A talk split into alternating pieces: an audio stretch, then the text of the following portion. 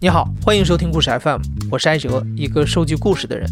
在这里，我们用你的声音讲述你的故事。每周一、三、五，咱们不见不散。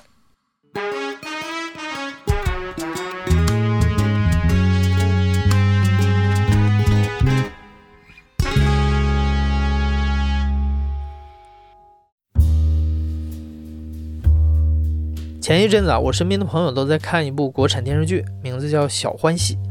电视剧里面有这么一个情节：黄磊饰演的父亲人到中年，突然被公司给解雇了。失去了工作之后，他发现眼前的行业已经被年轻人占领了。像他这种被半路丢弃的人，尽管有着几十年的工作经验，却已经没有了立足之地。中年失业是狼狈的，在现实的压力面前，中年人既不允许自己自暴自弃。也做不到像年轻人那样放手一搏。今天的讲述者水哥也曾经陷入过这样的境地，而且情况更凶险。那一年他四十一岁。我是水哥，呃，我做了二十年的进口家具行业。水哥是学计算机出身，毕业之后干过广告行业，也做过房地产销售。二零零零年，他进入了一家意大利家具品牌。一路做到了品牌的中国区销售总监。二零零六年，水哥从这家公司离职之后，通过一位朋友认识了一个法国家具品牌在中国的代理人，我们暂且叫他 Z。Z 是这样，就是说，应该是比我大，就五十几岁，从九十年代初就在法国留学，然后人长得高高帅帅的，后来就回国了。回国了以后，就在做这个法国这个家具品牌在中国的代理。然后他在法国娶的太太呢是纯粹的高卢人，然后到这边来做这个代理。然后呢，因为有有因为有他太太的法语背景，所以其实这个这个运作起来确实还是比较，因为法语还算小语种。他老婆呢，实际上在公司又负责一些室内设计或者做方案的这样的工作，对销售呢也插手。Z 大概就是这样，就是实际上是他是一个很温文尔雅的人，很儒雅很儒雅的一个人，很有礼貌。就可能年轻时代就在法国吧。聊了以后呢，就是就大概就觉得还 OK，然后后来我他就回北回回上海了嘛，然后我在北京，第二天接了电话说那个那个你你过来到上海来一下吧，然后那个咱们打场球，那会儿我在打高尔夫，特别痴迷于打高尔夫，然后说你到上海来一下吧，我说好啊，他说你看看店，然后咱们一起聊一聊，我说好，然后打了一飞机就去到上海。中午到的嘛，然后下午大概一两点钟就就开球了，就去去佘山的高尔夫就开球了。实际上很多年以后我才知道，就是说，其实那是一个面试来的。高尔夫这个本身是需，就它的规则是你自己监督自己的。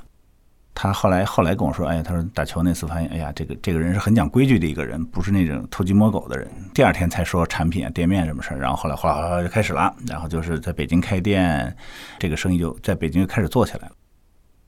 二零零六年的十月，水哥加入了这家法国家具品牌，担任北京地区的销售总监。没过几年，公司又在北京最大的进口家具集散地开了一家两千平方米的旗舰店，这家店同样也由水哥的团队负责。借助着品牌的影响力，水哥在进口家具行业混得风生水起。与此同时，他和老板 Z 也保持着愉快的工作关系，被对方当作是公司里的心腹来看待。每年春秋两季，水哥都要去巴黎参加全球的订货会。每一次，Z 和他的家人作为东道主，都会无比热情地接待他。我们去法国进货，因为老板跟老板娘都是法国人，吃呢老板掏钱，出行呢都是老板开车，到哪儿去呢都是张总、李总、王总的各种。老外对你也很客气，毕竟你这中国啊，经济发展那么快，那消费能力这么强，你们都将来怎么怎么着，就就挺好的。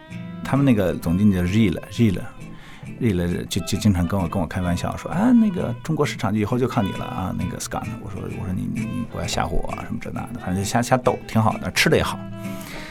老板本身就是讲究吃的人，所以就是那几年在法国，在在巴黎，基本上好的夜店、好的吃饭的地儿，什么像样的几个特色的，就是很很 special 的那那些东西，都吃到、喝到、玩到。什么这这家店在哪哪？这蓬皮杜艺术中心顶上的那家店，你看这个模特特别漂亮，这男模女模，他是带我去见世面的那种感觉的，就是我拿他当我大哥，然后他就不能说像亲人那么亲嘛，但确实已经是无话不谈的兄弟。就是我们之间的关系不太像雇员跟老板之间的关系，有点像合作伙伴之间的那种关系，就是关系一直非常非常的好。就是到后来，我真的到现在都一直很奇怪，我解释不了这件事儿，我真的解释不了这件事儿。二零零九年以后，受到国内的大环境影响，进口家具的行情变得越来越差，而水哥所负责的北京旗舰店也开始持续亏损。这个状况一直持续到二零一一年，也没有见好转。为此，Z 在总公司面临着非常大的质疑和压力。大约也是从这个时期开始，水哥明显感受到 Z 对他的态度变得微妙起来，甚至对北京旗舰店的账面情况发出了频繁的质疑。水哥隐隐猜测到，公司很有可能关停北京旗舰店，及时止损。但他并没有意识到，自己的职业生涯也将迎来一次巨大的危机。然后就是到。一二年的十一月份，我那天是四十一岁生日当天，我收到他一个微信，说就是所有人员停止休假，明天那个公司的带着律师和审计部门要到北京去审计这个店铺的情况，就所有情况，所有的订单都打印好、准备好，电子文件准备好，所有的人都停止休假，等着律师过来来看来查。上海库房和销售支持部门同时派人过来，然后接管北京的库房。库房里边所有东西都不能进不能出，然后第二天他们就来了嘛，所有飞机啊呼噜呼噜来一大堆，还带一个律师，然后就把所有东西就文件就就就就跟那个廉政公署去去去查抄什么什么什么犯罪官员一样的那种感觉，哗就把东西都给查封了。当时我们在北在北京店里面等啊，然后集体开会，就是开会说啊，北京这个这个店我们准备关了，然后现在我们要做审计，就是关于这个这个店的一些审计情况。然后呢，所有的东西就是说。一些无关人员，比如什么秘书啊什么这，一看就不是你们那个集团里的人，就即刻开除，拿违约金走人。我还有几个销售骨干，就挨个查。后来我才知道，实际上他们在可能八九月份就已经开始准备了，从北京招了一个人在上海做培训，就准备要替代我，然后和我的 team。那个时候是我老婆怀孕四个月。一二年底，我太太这个人呢，她也会担心，她一定会担心，但是她从来没说过，说你以后怎么打算呀？嗯，没有，完全没有，你想干嘛干嘛。有一段时间不是一直在家待着吗？然后我丈母娘偷偷摸摸跟我老婆说：“哎呀，这不上班不是个事儿啊。” 是，然后我老婆还还跟人解释呢，想大事儿呢，上班那叫什么事儿？还一通给我解释。其实那会儿狗屁都没有，计划什么都没有，我也不知道在什么地方。刚刚失业的头几天，水哥尽管灰心丧气，却并没有埋怨什么。他当时想，自己之所以会栽跟头，仅仅是因为老板 Z 对他的业绩有所不满而已，大家好聚好散就是了。但是很快，水哥发现事情并没有这么简单。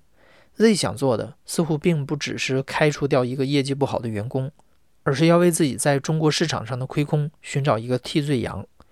所以这一年多以来，Z 才会一而再、再而三地试图从水哥的账面里寻找漏洞。最终，他找到了一个让水哥哭笑不得的漏洞。之前呢，还有一个小插曲，一个故事，这是这是问题的一个弧。我零八年结婚的时候呢，这个 Z 呢送了我一套沙发。送了我一套这个法国这个品牌的沙发，价值当时店里大概卖十一万多、十二万的样子。一个意大利生产的一个皮的扶手，然后但是皮布结合的一个大的转角，有一点点偏古典，但不是很现代的那款沙发，棕红色的非常漂亮。他说：“那那你就自己下订单，你就去，你就跟那个公司的那个订货部的人跟他说，让他帮你订就好了嘛。”这个我说你送也不合适，我说我还是买吧。对吧？就是就是你你成本价卖我就好了嘛。虽说成本不高，成本我估计订过来也就是三四万块钱那样子。这个事儿呢，就是大家就模糊了。我说他说送，我说我买，然后我们俩就谁也没说到底怎么着。但是呢，下订单这个流程呢，完全都是已经走了，就是所有的包括邮件确认啊，什么 Scott 你是不是怎么怎么回事啊？你是不是要订这个东西啊？我说是啊，巴拉巴拉，反正中间来往往往返邮件很多。然后这个沙发到了呢，到了以后自然就。已经是我定的了嘛，自然就先搬回家了嘛。那钱咱俩就回头再聊，对吧？零八年搬回家，到一二年底的时候，他突然跳来，就因为要关店了嘛。这时候就说啊，你这个沙发，你没说清楚怎么回事儿，咱俩得说说这沙发的事儿。我说我沙发，我当时就后来写了一个手写了一个那个情况说明，嗯，我以为就没事了吧。然后后来就说好了，就就你就可以回家了。然后那个离职补偿金的事儿，这个沙发没说清楚，你就别谈了。我说我这工资也不低，离职补偿金我这干了六年，离职补偿金算算也不少钱呢，对吧？买你这个沙发还是个小意思。后来我的意思就给他写了，还写邮件，算算离职补补偿金多少钱，然后咱把这个这个这个沙发钱扣了就完了呗，对吧？兄弟一场，你不能让我就死这么难看吧？二零一三年的年初，水哥受朋友的邀请去广州的一家公司临时帮了几个月的忙，在此期间，他还在等待前公司给自己赔付离职违约金的结果。但他没有想到，那个沙发带来的麻烦还远没有结束。这期间呢，我就接到我的一个之前的一个手下，是做物流的一小小哥们给我打电话，他们公司的谁谁谁找到我，问我当时的那个沙发的一些情况。说可能有什么问题，你心里有个数。我说能有什么问题啊？后来我才知道，就是说他们去，他们去报案，说职务侵占。他拿了一堆证据，说反正这个沙发就是他自己扛回家的，没人知道就扛回家了。当时那个情况确实很郁闷，因为你说白了四十岁失业，然后呢生孩子。我听到这个消息的时候呢，我孩子还没满月。大概是五月份吧，就是一三年的五月份。然后这个时候，就等我回到北京以后，经侦大队给我打电话说：“你涉嫌职务侵占，把情况到我们这儿来做个说明。”我说：“好吧，去呗。”然后晚上我就把之前所有的邮件，巴拉巴拉，就是所有的对跟我相关的这个证据，尤其是邮件的打印，包括。订单呀，什么乱七八糟，哇，都打出来了。在这待了以后，到了刑侦队，然后刑侦队的队长真的是老警察，跟电影里的完全不一样。而且那个警察那个眼神是我这辈子印象极其深刻的，就是他一看你就能看到你的内心，就那眼神特别凌厉。你没看过，你要是听广播、听小说、看电影，你都看不到那个眼神。只有那个眼神盯着你的时候，你就会发现，这一下就你就被他看透了。你千万不能说瞎话。突然就觉得，你你你面对的是一块冰，特别冰冷的钢铁，你不可能打破它。你唯一能做的事情就是证明你的清白。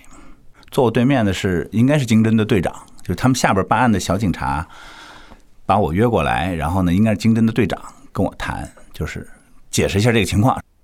我就把这个当时说的这个情况，就是我是哪年结婚，怎么回事儿，然后叭叭叭叭叭跟他说，把错的纸大概打了有一公分厚的 A 四纸，就是各种邮件放在这桌上，然后那个就看，看完以后就跟那个谁小高给录个口供去吧，哟，就有点心花怒放的感觉，我就突然觉得前面那个冰冷的那个钢墙就没了，砰一下就没了，就有点就算有点小开心。刚要走，然后那个那个那个警侦队那队长说：“哎，我问问你，我们家要买床垫，买什么样的床垫？”然后我就跟他讲：“我看你预算了，但是无论如何你要买独立袋装的床垫，一定要自然材料的。”巴拉巴拉巴拉讲。讲完以后，等我出了门，我才想起来，这是个老警察，他问的这个问题，实际上在考你是不是这个行业里的人，你是不是真懂？真不一定是他买要买这个床垫。后来就。当然就录口供了，然后就是行活了，巴拉巴拉巴拉，就谁说了什么，怎么回事，怎么回事，怎么回事。后来就这事儿就走了嘛，我就开车回家了嘛。后来我就打听说对方也托了人，一定要把他给我办了。后来我想，这这国家正在反腐呢，就为您这几万块钱的事儿，不至于的吧？有那么大仇吗？不至于吧？我压力最大的那一刻，实际上是。公安的案子没有了结，就刑事案件没有了结的时候，那个是最大最大压力的，因为那个直接面临你坐牢、失去自由。就是相比较，你挣不到钱什么，那都不叫事儿了。那个时候我最担心、最担心的就是有人送快递给我，尤其是 EMS 快递，因为法律文件都是 EMS 快递递的。我最担心的就是看到 EMS 快递的车在我们家门口晃，真的是，就是那个那个时候，就是能体会到那种，你不知道结果是什么，你就在等。晚上我根本就睡不着觉，养成了一个习惯，就夜里三四点钟会醒，醒了以后就躲到厕所去抽烟，然后回来再接着睡。基本上到现在，我的睡觉都是分两节的。压力最大的时候，头发这儿有一块掉头发，当时那会儿生活真的就是一团糟，而我这个人又是一个相对比较敏感的人，所以就是那个时候我脑子里就蹦出一个词儿，就死都死不起。你还有责任啊！你死了你可以逃避啊，但是你有责任，你有孩子，你有老婆，有些东西就是你躲不掉。当时我那个心态就是，我真的不知道前面是什么，就我不知道我会不会去坐牢。我甚至在网上查这个这个会判几年，然后我在想，哎呦，等我出来的时候，我儿子可能两岁三岁上幼儿园了，什么什么什么，就是你对一切都不知道，就一开始是对前途极其迷茫的。就没有想过下一步要干什么，只想就赶紧把这个麻烦事儿都都解决掉，就有点像特别热的，回家第一件事把衣服先脱光，就那感觉，赶紧冲个凉水澡。当然后来这个事儿就是过了一个月，那是一天早上我在睡觉，大概早上八九点钟，办案的那个警察给我发了一条微信，说这个事儿就就就结束了，就类似于结束了。我说有没有类似于的法律文件什么之类的，然后他好像就拍了一个这个东西给我。应该就是有一个不予立案通知书，好像拍了个照片给我，我没没有拿到那张纸，应该是。危机解除之后，水哥立刻找到了律师，开始和前公司打劳动仲裁官司。二零一三年的年底，他顺利的拿到了离职违约金，家里总算有了笔收入，日子宽松了不少。在这一年之间，水哥没有再和 Z 见过面，双方连微信都删了。在围绕离职赔偿金的漫长交涉中，他终于想清楚。Z 是真的想要置他于死地，但他不知道的是，Z 居然还有下一步的行动。那么到一四年的时候呢，二月份就过了过完春节，海淀区人民法院给我打电话，说有人起诉你职务侵占。我说：“妈，刑事都过不去，你这民事能过得去吗？”法院说：“那你有什么你就反诉就行了呗，你拿证据出来诉他不就行了吗？”我说：“那就行啊，那就应诉呗。”那套证据。一篇纸都没动，拿塑料夹子夹着，一篇纸都没动。这个时候我已经没找律师了，我是问了一下律师的意见。我去拿那个法庭的，就是开庭通知书，去海淀法院拿海庭通开庭通知书的时候呢，正好路过那个律师的事务所，他们也在海淀。然后跟他聊一下，他说：“你可以这样这样这样这样。”出了一个歪招。哎呦，这招简直出的我太舒服了。说这沙发，你干嘛给他钱呀？已经过了两年了，已经过了诉讼有效期了。他就算跟你要钱，你都可以不给他呀。我说我答应给人家钱，他说他你答应给人钱，那会儿他还没答应，他告你呢。然后直接那天在法庭上，就是在法庭上就就特别逗。法庭上有一个有个小细节，因为当时我提交的所有东西底下的签名都是 Scott 路，都不是中文自己的名字。如果我是律师，我会揪着你说这 Scott 路不是你本人。那么这样的话，你所有的证据链就是断的。然后我提交完了以后，心里就特别担心这件事。如果律师很很聪明的话，他会这个事儿至少会引出麻烦来吧。当时是这个律师呢，是他们委托的北京的一个律师行的一个律师，是个小姑娘，我估计就是个类似个实习生，知道自己赢不了，然后就派个实习生就是挣律师费的，类类似于这种感觉。当时法官就问他说：“你们同意不同意这个 Scott Lu 就是这个被告？”小姑娘说：“同意，承认，没问题。”我当时觉得心里咣当一下石头掉在地上了。同时，我告诉法官说：“哎，这事儿已经过了两年了。我当时答应给钱，他当时一直没跟我要啊。你也没法举证说你中间跟我要过钱呀，你也没跟我要过钱，所以不好意思，沙发这钱我一毛钱都不给你。”大概过了有一两个月吧，还是多长时间？反正就法院就出这个判决书了，就总之就全赢。这诉讼费都是对方承担的，就跟我一毛钱关系没有。就是你你没事儿，这个沙发呢就对方白给。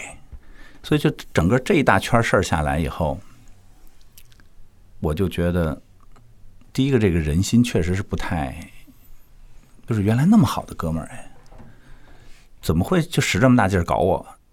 你一定要把我送到监狱里边去坐牢吗？那个时候你不是不知道我太太要生孩子，而且就是这个事儿，说白了是个诬告来的了。但是好在的结果是什么？好在结果就是说，第一个我全胜了，一毛钱没少，白赚一沙发。失业了一年多以来，水哥其实一直没有停止思考自己下一步该怎么做才能让家人继续维持同一水准的生活。作为一个行内人，水哥知道国内的进口家具行业已经在走下坡路了。在这个背景下，如果他想在行业里重新谋求一份高管的工作，机会似乎并不大。所以水哥就动起了创业的念头，而创业模式的灵感就来自于他在上一家公司留意到的一个商机。因为那会儿我记得我们在那个那家法国品牌的时候做了一个挺大的订单，是深圳店卖的，卖给华为的。配的这些法国家具是干什么呢？是给他们中高层领导中午睡觉用。华为在总厂里面大概有十八个还二十个别墅，专门为了谈事儿用的。就是我们谈谈一个买卖，然后两个 team 就在这个别墅里边，你们就在就给你捐在里边，你就聊吧。然后吃饭，有人派过来到厨厨房给你做，就别墅很漂亮，给这些别墅配家具。然后那个时候呢，就华为的采购呢，就就问了一个问题，说你们这个东西。中国买这个价钱，在欧洲买多少钱？我得跟我的上面的人交代，不能说我买贵了。我一直脑子没有意识，没有这个意识。那年订货的时候，特意跑到法国，对比同样的产品，一模一样的产品，欧洲的卖多少钱，中国卖多少钱。我当时就觉得，哇，这个牌子大概是欧洲的三倍，这我的机会就来了嘛，对吧？水哥所说的机会，是指如果他能创立一个网站，做进口家具的代购生意，既能以更低的定价赢得市场，获得利润，又能规避这个行业资金周转率低的风险。而当他提出这个模式的时候，行业里的大多数朋友都不看好。最后，水哥费尽口舌才说服一个老朋友做自己的合伙人。第一个，我本儿有限；第二，我的有老婆孩子。你说你把所有的本儿压进去，你失败了。真的，你的人生基本上就没有翻盘的机会了，一点翻盘的机会都没有。你说我想开个小铺，不好意思，兜里没钱，孩子要要上学，有奶粉，要有这，要出去玩，上学前班，你你完全不可能。所以当时我我我想到的就是低最低成本去解决我们创业的这个我创业的这个问题，然后其中就包括你自学。所以就当时跟几个小朋友去聊这个事儿，就怎么弄。当时什么写网站呀、服务器呀、什么什么语言呐、什么优化，然后什么甚至流量，就是什么叫流量，什么叫留存率，什么巴拉巴拉巴拉，就互联网的一套词儿。什么叫快速迭代？我想迭代是什么意思？就这种感觉，你明白吗？就完全完全不懂。后来有个朋友就说：“哎，之前其实最早他们那个谁谁谁谁谁哪哪家国外的一个网站，其实最早也是用 WordPress 做的。”然后就是 WordPress 这个词儿，回家百度 WordPress 是什么。就从这就开始了，一点一点一点抠哧抠哧抠哧抠哧抠哧抠哧，把 WordPress 基本上就肯定没问题。做网站搭网站这件事对我来说已经不是事儿，就自己一个人完全不是事儿了。这期间呢，因为我们我们不光是做一个网站就完了，你还要解决你从哪儿去买这个货的问题，对吗？然后呢，我们俩十月份的时候，差不多一三年十月份的时候，我们去了一趟意大利。我们俩，哎呦，去意大利，我从来没那么惨过。我跟你说，去意大利。两个大男人订酒店都是订一间房，我们俩睡一间房，就这对我来说反正就特别扭，而且又酒店很小，就欧洲的有的房间很小，哎，我们两个床，哎，怎么五十公分都没有？然后这两个大男人吧，这这把岁数还呼噜呼噜打呼噜，哇，哎呦，我天哪，简直就就就疯了。然后然后互相指责对方打呼噜，然后谁都不知道，谁都不承认自己打过呼噜，然后就那种，但是也挺好玩的，就蛮好玩的。跑了几个地方，几个城市，然后谈了很多人，拍了很多照片儿，啊，效果很好。然后回来就开始做网站，就弄弄到一四年的四月份上线，四月初上线。我记得特别清楚，一四年的一四年五一，我去参加一个亲戚的婚礼，来了一个电话，第一个客户电话打进来，说我在网上看到你们这个，怎么怎么怎么怎么怎么了。从那儿开始，后来就客户就一直来，一直来，一直来，一直到。六月底，我们做成了第一单生意，那单生意还挺大，七十几万。做成第一单生意之后，水哥总算松了口气，至少这证明他所构想的商业模式是可行的。他在行业里积累了这么多年的经验和人脉就没有白费。二零一六年，他们获得了天使轮的融资，业务走上了正轨。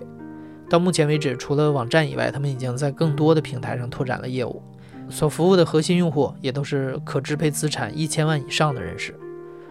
水哥曾听人说，百分之九十七的公司都会在创业的三年内死掉，而如今他已经熬过了失业后的第六个年头，也熬过了自己的中年危机。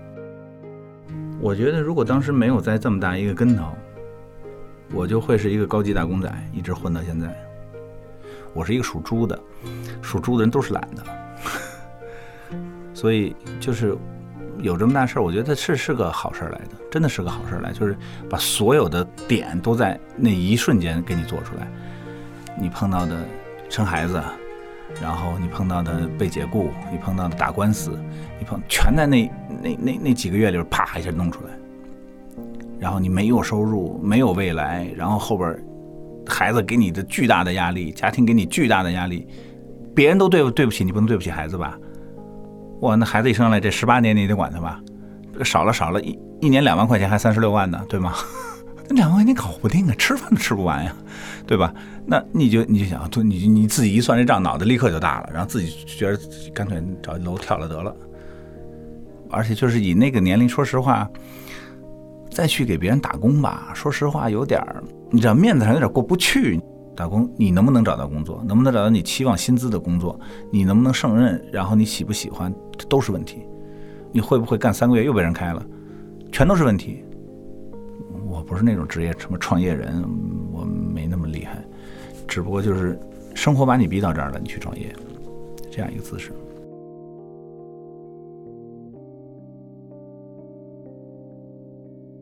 你现在正在收听的是亲历者自述的声音节目《故事 FM》，我是主播艾哲。本期节目由梁科制作，声音设计孙泽宇。感谢你的收听，咱们下期再见。